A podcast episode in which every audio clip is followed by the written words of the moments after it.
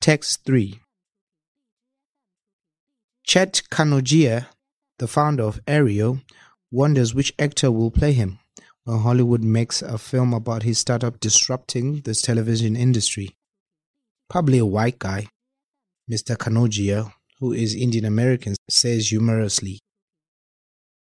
Whether his film will feature on the big screen or rapidly be forgotten depends on the outcome of a lawsuit between Aereo and America's big free-to-air broadcast networks, such as ABC, CBS, and Fox, which is being weighed by the Supreme Court.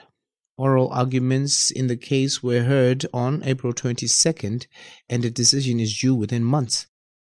Mr. Kanojia and Aereo are not yet household names, but are the subject of much debate among geeks, copyright lawyers, and TV executives. Aereo picks up the signals of free-to-air channels and streams them to its subscribers over the internet, so they can watch them with the same good picture quality as they get via cable, but for a fraction of the average monthly cable bill. Each subscriber is assigned one of a huge number of thumbnail-sized aerials in Aereo's warehouses. Aereo claims this is in principle no different, and thus no less legal, than the subscriber putting an antenna on his roof. But broadcast bosses see it differently. They say Aereo is violating copyright law by not paying them for a public performance of their content.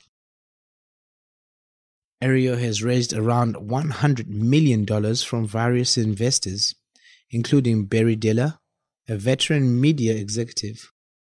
Mr. Diller's volte-face is worthy of a primetime drama, having launched Fox, one of America's four big broadcast networks, in the 1980s.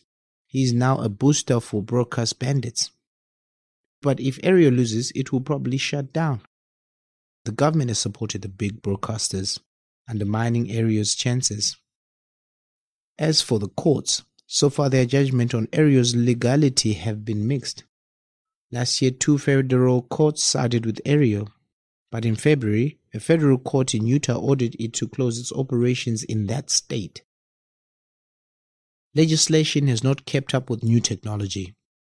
Cable in America is regulated by a 1992 law and copyright by a 1976 one. Both were written before the rise of the commercial internet, notes Rich Greenfield of BTIG, a research firm. Many are watching the case to make sure the verdict does not imply that it is piracy to transfer any sort of content via the internet without a license from whoever owns the copyright to it. That could be costly for firms that store media files in the cloud for paying clients such as Apple and Google.